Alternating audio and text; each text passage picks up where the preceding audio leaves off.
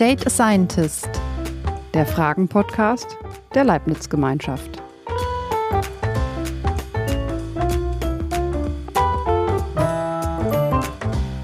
Hallo und herzlich willkommen bei Date a Scientist. Mein Name ist Caroline Lodemann und ich stelle euch gleich unsere heutigen Gäste vor und lade euch ein, ihrem Gespräch zu lauschen. Date a Scientist ist der Fragen-Podcast der Leibniz-Gemeinschaft. In einem etwa 30-minütigen Vier-Augen-Gespräch können die Teilnehmenden alle ihre Fragen zu ihrem Lieblingsthema stellen und unsere Leibniz-WissenschaftlerInnen haben die Antworten parat. Egal, ob es um Gesundheitstechnologien oder Plasmaforschung geht. Denn in der Leibniz-Gemeinschaft forschen wir vernetzt und zwar über alles, was uns Menschen betrifft. 20.000 Menschen machen diese Forschungsorganisation aus. In unserem neuen Podcast Data Scientist habt ihr die Möglichkeit, den exklusiven Vier-Augen-Gesprächen zwischen unseren Leibniz-WissenschaftlerInnen und unseren Gästen zu lauschen. Und ihr könnt auch mitmachen und eure Fragen an die Wissenschaft stellen. Wie? Das verrate ich euch am Ende dieser Folge. Heute bringe ich Daniel Jan Girl aus Berlin zusammen mit Matthias Mayong vom Leibniz-Institut für Astrophysik in Potsdam Astrophysik, das habe ich durch unseren Podcast schon gelernt, erfreut sich großem Interesse. Daniel Jan Girl ist Gründer und Unternehmer, hat soeben die Berliner Industrie- und Handelskammer als ehrenamtlicher Präsident gehörig durchgeschüttelt, spielt Klavier und ist Kickboxer und vieles mehr.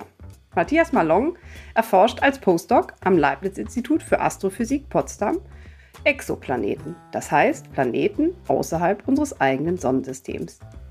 Dabei geht es zum Beispiel um die genaue Untersuchung und Beschreibung aufgefundener Objekte, die Messung der chemischen Zusammensetzung der Planetenatmosphären und die Frage der Wolkenbildung darin.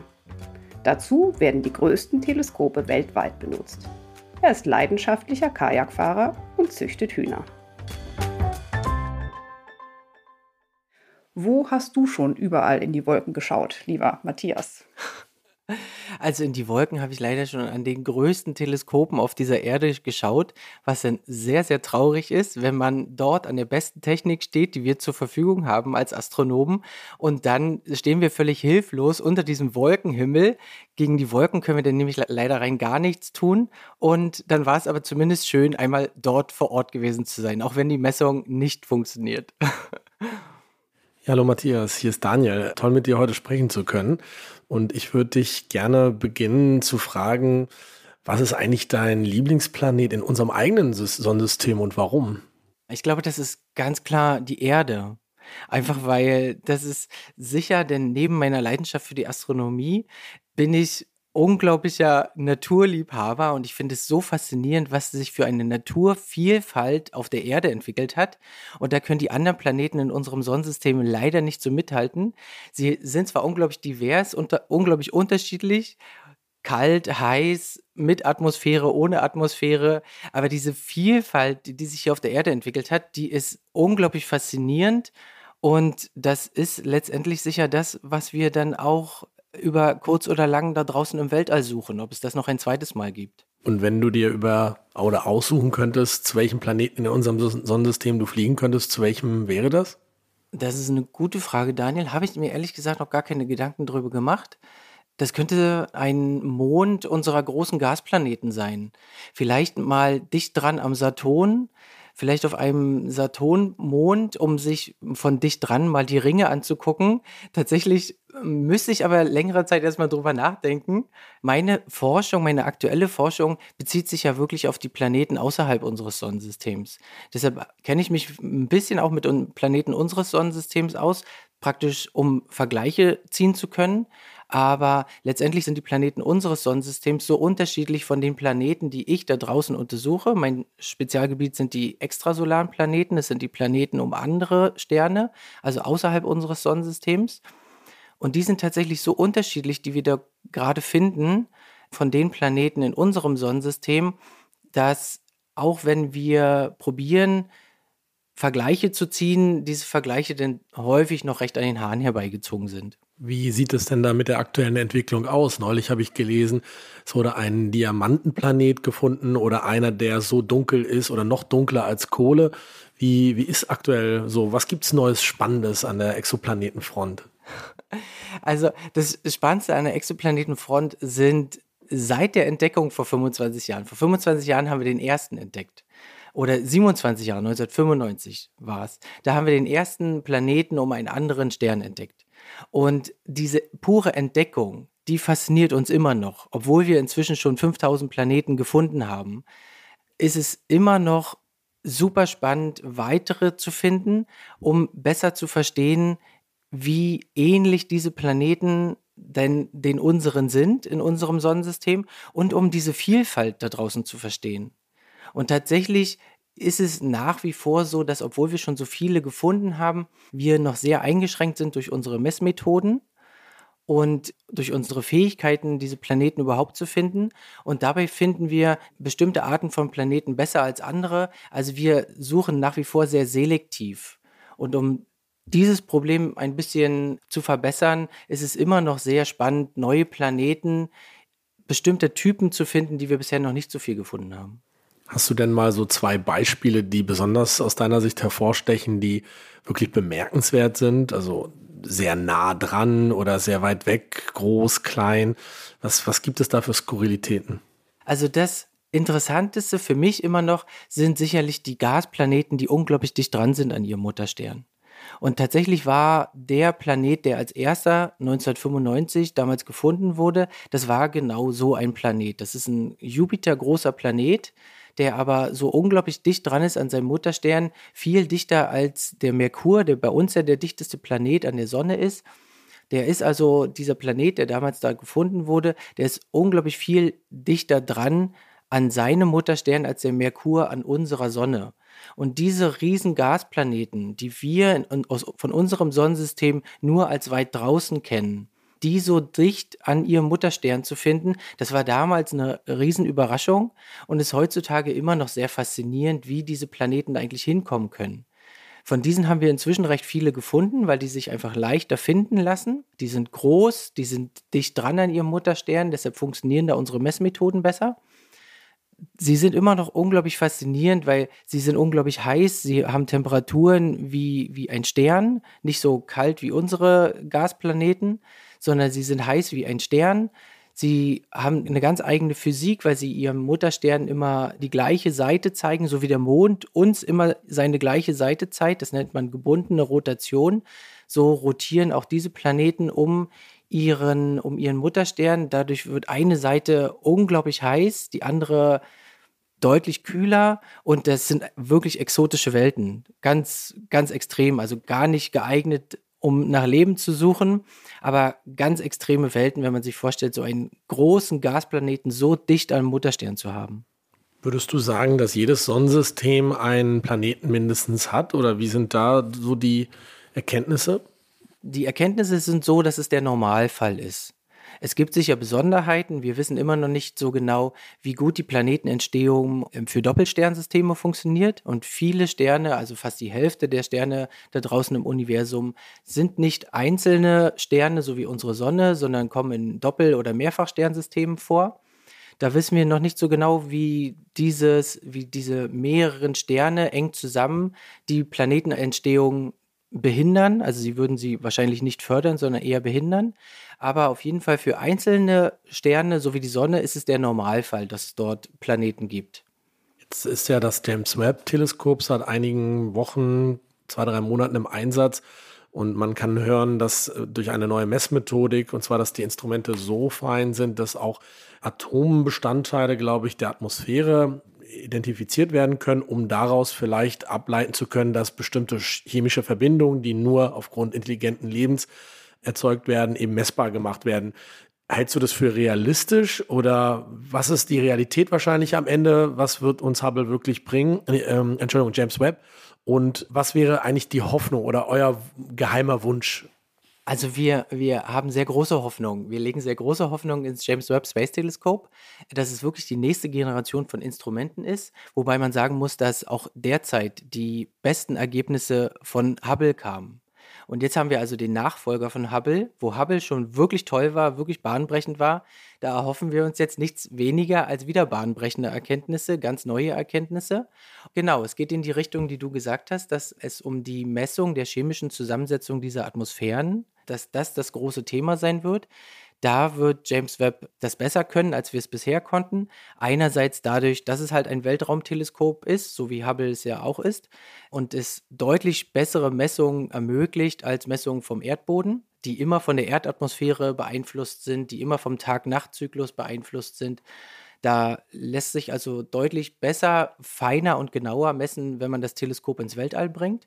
Und dann gibt es halt instrumentelle, deutliche instrumentelle Verbesserungen, wenn man sich das James Webb Space Teleskop gegenüber dem Hubble Space Teleskop anguckt. Einerseits ist der Spiegel viel größer, das heißt, wir können viel mehr Licht sammeln und dann ist das Instrumentarium deutlich verbessert. Wir können jetzt deutlich weiter in die Wärmestrahlung gehen, in die Infrarotstrahlung.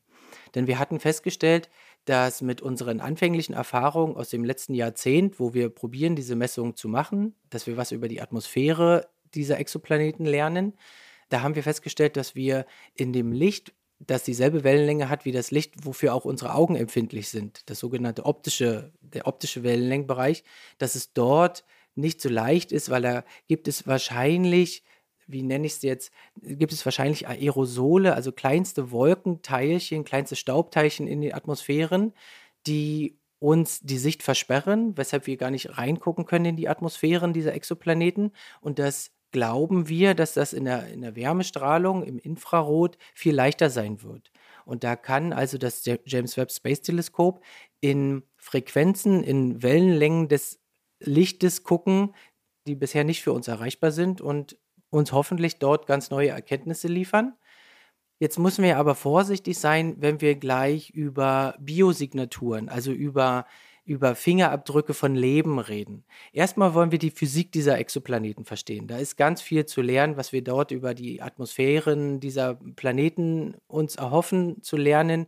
Sind sie ähnlich den Sternen, weil diese, zumindest diese Gasplaneten ganz dicht dran an dem Mutterstern, die erreichen ja Temperaturen, die sind sternenähnlich.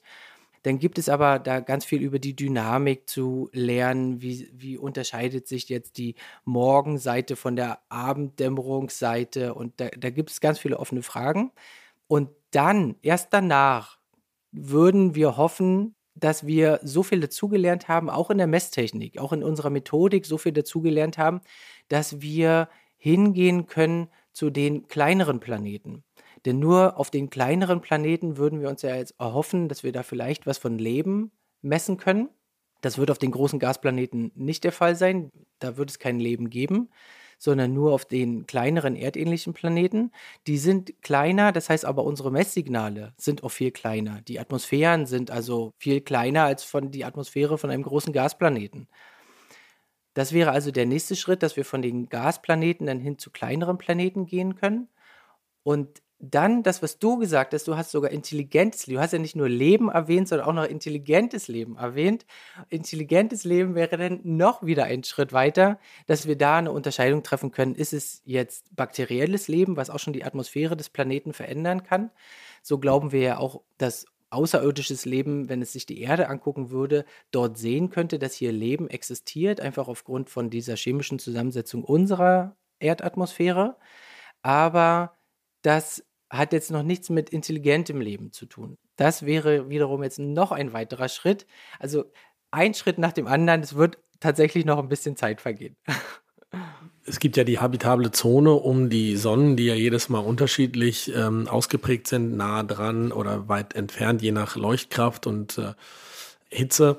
Wie viele Sterne äh, oder nein, wie viele Planeten sind denn wahrscheinlich habitabel am Ende? Wenn wir über 100 Milliarden Sterne in unserer Galaxie sprechen, also mindestens 100 Milliarden Planeten, über wie viele Planete reden wir dann eigentlich, die potenziell Leben haben, geschweige denn vielleicht intelligentes? Da gibt es ja eine Formel. Teilst du diese Meinung oder glaubst du, das Leben ist eigentlich viel verbreiteter oder die Erde ist wahrscheinlich womöglich das einzige äh, lebendige Objekt in unserer Galaxie? Das ist eine sehr gute, aber auch sehr schwierige Frage. Und in diese Frage, wie viel intelligentes Leben es da gibt und die Formel, die du ansprichst, in diese Formel gehen ja mehrere Faktoren ein. Und jeder Faktor hat so eine große Unsicherheit, und dafür haben wir jetzt also mehrere Faktoren, die alle eine große Unsicherheit haben, dass es also wirklich noch recht spekulativ ist, darüber zu reden, wie viel es denn jetzt am Ende ist. Ich hätte aus dem Bauch heraus, würde ich auch sagen, dass es sehr, sehr unwahrscheinlich ist, wenn wir das einzige intelligente Leben im Universum sind. Aber es kann wirklich in unterschiedlichste Richtungen argumentiert werden und ich würde mich gar nicht trauen, da jetzt eine verlässliche Antwort zu geben. Ich würde nur aus dem Bauchgefühl heraus auch glauben, dass es da draußen noch viel zu entdecken gibt. Und jetzt hattest du zur habitablen Zone noch was gefragt? Ja, wie viele Planeten du erwartest, dass dort Leben möglich ist in unserer Galaxie? Wahrscheinlich sind es viele. Wahrscheinlich sind es wirklich viele, vielleicht in der Größenordnung der existierenden Sterne. Tatsächlich ist hierbei aber auch noch sehr viel für uns herauszufinden, weshalb ich am Anfang erwähnte, dass selbst das Auffinden der Planeten, obwohl wir schon 5000 Planeten bisher gefunden haben außerhalb unseres Sonnensystems, ist weiterhin das Auffinden immer noch eine sehr wichtige wissenschaftliche Fragestellung. Denn die Planeten, die wir bisher gefunden haben, die sind meistens viel dichter dran, als ihre habitable Zone draußen liegt, weit entfernt ist von ihrem Mutterstern. Denn diese Planeten, die sehr dicht dran sind an ihrem Mutterstern, die sind für uns viel leichter zu finden und deshalb haben wir dort diesen Selektionsprozess. Also wir haben viele Planeten gefunden, die in Form von Habitabilität gar nicht in Frage kommen, die für uns trotzdem super faszinierend sind, wenn es darum geht, wie entstehen Planeten, wie bauen sich Planetensysteme auf. Aber wir sind noch nicht so weit gekommen, wenn es darum geht, haben wir wirklich Planeten gefunden, die in dieser habitablen Zone liegen, wo es also, die also im richtigen Temperaturbereich existieren, um flüssiges Wasser, Wasser im flüssigen Aggregatzustand bereitzustellen. Und da gibt es für uns noch sehr, sehr viel zu finden. Das pure Auffinden, das pure Detektieren. Aber Modellrechnungen oder Abschätzungen sagen, wahrscheinlich gibt es viele davon. Wir kennen noch nicht so viele, also von den 5000 liegen vielleicht 50 von der bisher gefundenen Planeten in der habitablen Zone, also höchstens ein Prozent von denen, die wir bisher gefunden haben. Aber wahrscheinlich gibt es viele, viele Planeten, die noch darauf warten, von uns gefunden zu werden. Hast du denn schon einen Planeten gefunden? Nein, das ist tatsächlich nicht das, worauf ich mich spezialisiert habe. Also ich durfte mitarbeiten in Kollaboration. Wir machen ja viele unserer Projekte in großen Kollaborationen. Da habe ich dann durfte ich dann immer ein, kleine Puzzleteile dazu beitragen, auch zum Auffinden von Planeten. Meine eigene Forschung ist aber tatsächlich die der Untersuchung der Atmosphären nach chemischen Signaturen. Was würdest du sagen, motiviert dich oder auch die Kolleginnen und Kollegen am meisten? Ist es so ein bisschen ein Spiel, ganz am Anfang mit dabei sein zu können? Wer hat den ersten oder den zweiten oder den größten oder kleinsten Exoplaneten gefunden?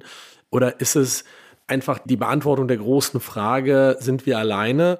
Oder ist es vielleicht auch ein Stück weit die Hoffnung, dass da eine Kraft, eine Macht draußen ist, die uns eigentlich aus der Patsche hilft, die wir hier täglich fabrizieren? Wahrscheinlich sind es näherliegende Motivation, nicht nach einer größeren Macht und äh, nicht nach der Frage, ich glaube, wenige von uns treibt es alltäglich im alltäglichen Leben an, die Frage, ob wir da draußen alleine sind im Universum oder ob es noch anderes Leben gibt. Diese Frage wäre zu groß und würde im kleinen Alltagsdetail zu sehr untergehen. Ich kann für mich sagen, dass ich es einfach sehr, sehr toll finde, etwas beizutragen dass ich einfach diese ganze Erforschung dieser Planeten super faszinierend finde. Ich finde, unser Sonnensystem ist unglaublich faszinierend mit den acht Planeten und den Kleinstplaneten, die dazukommen. Und wenn man jetzt einfach rausgeht, wenn ich einfach rausgehe nachts und mir den Sternenhimmel angucke und dort die hellen Punkte sehe, das sind dann aber nur die Sterne.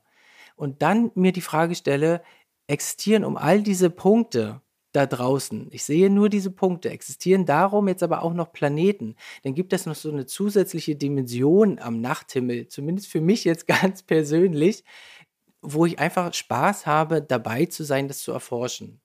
Du hast ja gesagt, dass du dich sehr mit der Atmosphäre beschäftigst. Wie sieht denn dein Traumsonnenuntergang oder Aufgang eigentlich aus? Ist der grün? Ist der blau? Ja, haben wir hier. Ist der rot? Orange. Tatsächlich gibt es ja, davon hat die NASA auch schon ein paar Bilder produziert, so eine, so eine künstlerischen Darstellungen. Wir haben ja inzwischen auch Planeten gefunden um Doppelsternsysteme, die außen um ein enges Doppelsternsystem kreisen. Und da geht dann nicht eine Sonne unter, sondern da gehen zwei am Abendhimmel unter. Und ich glaube, das finde ich am faszinierendsten. Interessant, auch mit zwei Schatten und, und anderen Konsequenzen, dass genau. wahrscheinlich irgendwie, wenn die eine Sonne untergeht, die andere vielleicht aufgeht und man auch nachts vielleicht quasi oder man keine Nacht hat oder äh, interessant, ja. Jetzt spricht man ja oft von der Supererde. Was bedeutet das eigentlich? Was ist eine Supererde? Das ist, wenn wir uns unser Sonnensystem angucken, dann ist da auffällig, es gibt doch so diese Darstellung, wenn die Planeten in der richtigen Größenanordnung, in, in richtigen Skalen dargestellt werden, dann sieht man da, dass wir vier Gasplaneten haben, also zwei richtig große Gasplaneten und dann die kleineren Eisplaneten. Und dann kommt lange Zeit nichts, wenn wir also runtergehen zu kleineren Größen und dann kommen unsere vier Gesteinsplaneten. Da ist so ein Sprung dazwischen, zwischen den vier Gesteinsplaneten und zwischen den vier Gasplaneten. Da ist irgendwie eine Lücke in der Größe. Das wächst nicht kontinuierlich an. In dieser Lücke, da die Planeten, die so groß sind, um in diese Lücke zu passen, das sind also die Supererden, die ein ganzes Stück größer sind als die Erde, aber noch deutlich kleiner sind als unser Uranus und Neptun. Und interessanterweise sind zwischen diesen, innerhalb der Planeten, die wir gefunden haben, diese Exoplaneten, gibt es sehr, sehr viele Planeten, die so groß sind, dass sie in diese Lücke zwischen unserem Planeten fallen würden. Wir haben also festgestellt, dass es da draußen in anderen, für andere Sterne sehr viele Planeten gibt, die die Größe der sogenannten Supererden erfüllen würden. Vielleicht sind diese Planeten sogar am häufigsten. Und da stellt sich dann für uns die Frage, die wir nicht beantworten können, warum haben denn gerade wir diese Planeten nicht? Das könnte jetzt aber einfach schon ein Hinweis darauf sein, dass unser Sonnensystem nicht typisch ist. Und vielleicht könnte es sogar ein Hinweis darauf sein, dass es sowas wie ein richtig typisches Sonnensystem, also Planetensystem, auch gar nicht gibt, weil tatsächlich das, was wir da draußen finden, ist eine unglaubliche Diversität, also unterschiedlichste Anordnung von Planeten, Planeten in unterschiedlichsten Größen. Das, was wir da draußen finden, ist eine Vielfalt, ist nichts, wo wir sagen, die meisten würden so und so aussehen, sondern wir finden tatsächlich gerade die Vielfalt. Ich habe neulich auch gehört, dass es wohl möglich Planeten um schwarze Löcher geben könnte. Okay. ja. Das ist eine Frage, die ich gar nicht so leicht beantworten kann. Da hast du mehr gehört als ich. Aber warum nicht? Tatsächlich ist es so, dass ein Stern ja auch als schwarzes Loch enden kann. Das wäre dann ein massereicherer Stern als unsere Sonne. Der kann als schwarzes Loch enden. Und tatsächlich ist es aber so, wenn ein Stern altert, das schwarze Loch wäre dann praktisch das Todesstadium. Das wäre dann die Sternleiche. Und im Alterungsprozess des Sterns passiert ganz viel. Zum Beispiel, dass der Stern sich auch aufbläht und dass er in einem schwarzen Loch endet, müsste es vorher auch eine Explosion geben. Da ist also ganz viel, was vielleicht vorher existierende Planeten um diesen Stern auch zerstören würde. Wenn es jetzt trotzdem möglich ist, dass ein Planet, vielleicht weil er sehr weit draußen ist, weil er den Stern um sehr großen Bahnen, in sehr großen Bahnen umkreist, vielleicht ist es trotzdem möglich, dass so ein Planet diesen Alterungsprozess des Sterns überlebt und dann am Schluss also um ein schwarzes Loch kreist. Mhm. Glaubst du denn, dass das Leben überall bei unseren physikalischen Grundgesetzen, die wir haben in unserem Universum, gleich oder ähnlich ist? Also, dass wir im Grunde alle von einem Genom oder wie auch immer abstammen, das sich dann vielleicht über Asteroiden, Meteoriten in, im Universum verteilt hat. Das heißt, wenn wir Leben auf anderen Exoplaneten sehen würden, dass das eine gewisse Ähnlichkeit zur Erde hat oder sieht es vollkommen anders aus? Tatsächlich kann ich dazu nur eine absolute Laienantwort geben, weil da bin ich kein Fachmann für. Und ich würde aber sagen, dass es keinen Grund gibt, davon auszugehen, dass das Leben überall nach den gleichen Bauplänen entsteht, sondern ich würde eine große Vielfalt von Leben nicht ausschließen. Das heißt, dass es auch Leben geben könnte, was jenseits unserer Vorstellungskraft existiert. Für uns als Astronomen ist es natürlich aber derzeit am einfachsten und am naheliegendsten, nach dem Bauplan des Lebens zu suchen, den wir kennen, den wir von unserer Erde kennen. Und da ist zum Beispiel ein erster Schritt, nachdem wir ein erstes Puzzleteil, nach dem wir suchen, das flüssige Wasser. Das heißt aber nicht, zumindest in meinem persönlichen Verständnis, dass es nicht auch andere Arten geben kann, wie Leben entstanden ist. Und vielleicht sieht es dann ganz anders aus als bei uns wir wissen ja, dass die Ressourcen, also gerade die finanziellen Mittel für die Astrophysik auch immer, auch wenn man immer hört, dass die so ein Hubble oder auch ein James Webb Teleskop Milliarden verschlingen, trotzdem sehr limitiert ist und man über Jahre äh, Anträge schreiben muss und das dann über ein sehr kompliziertes Auswahlverfahren ja auch Jahre dauert, bis man dann eins von vielen Einreichungen bewilligt bekommt. Und dann dauert das ja auch nochmal. Beim James Webb hat es, glaube ich, 20 Jahre gedauert, bis es realisiert wird. Was wäre das Instrument, das du dir wünschen würdest, um am Ende IT, wie es jetzt wahrscheinlich in der Allgemeinheit zu sagen, ja, angerufen werden könnte? Da gibt es tatsächlich auch schon, es gibt ja die unterschiedlichsten Studien, die unterschiedlichsten theoretischen Konzepte und Ideen, die dann diskutiert werden innerhalb des Fachbereiches weltweit. Und da gibt es auch Ideen zu Teleskopen, die eine ganz große räumliche Auflösung haben, die also ganz winzige Details fotografieren können, viel besser als es jetzt Hubble konnte. Und diese Teleskope, diese Satelliten, die könnten dann in der Lage sein, die Planeten direkt abzubilden. Das heißt, ein Foto von dem Planet zu machen. Dabei ist ja die große Schwierigkeit, dass der Planet von uns aus gesehen, also aus großer, großer Entfernung aus gesehen, unglaublich dicht dran ist am Stern.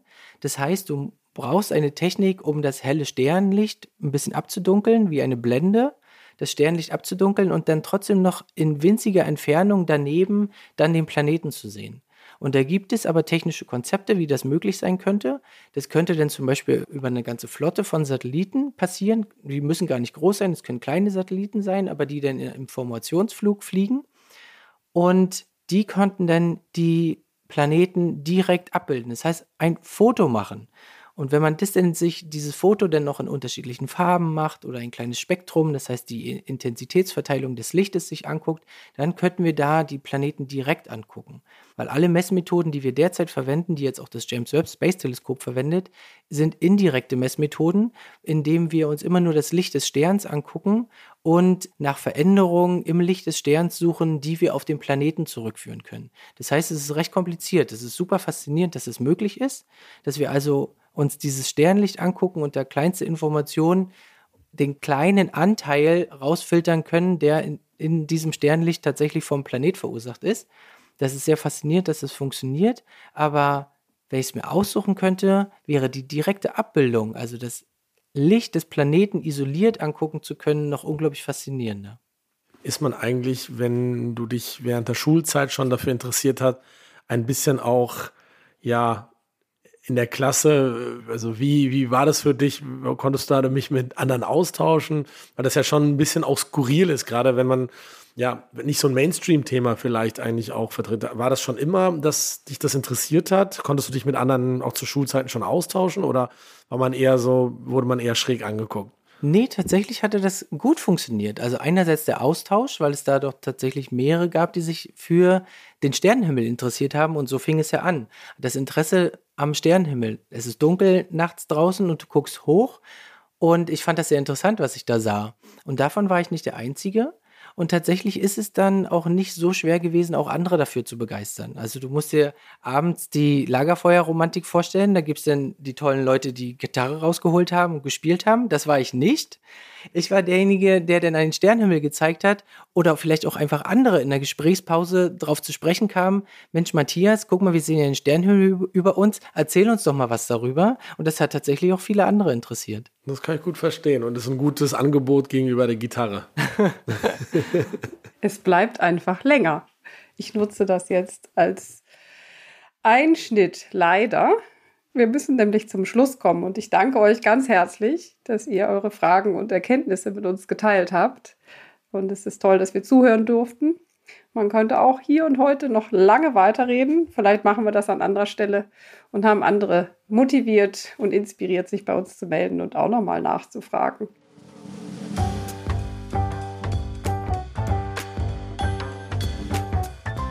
Das war Data Scientist. Unser Podcast erscheint alle zwei Wochen überall dort, wo es Podcasts gibt. Bis zum nächsten Mal. Empfehlt unseren Podcast gern weiter. Lasst uns eure Bewertung da.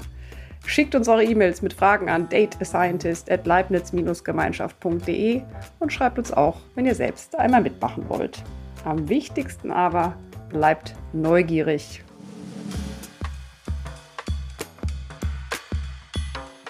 Date a Scientist ist ein Podcast der Leibniz-Gemeinschaft, produziert von Pool Artists. Redaktion Caroline Lodemann und Marleen Sommer.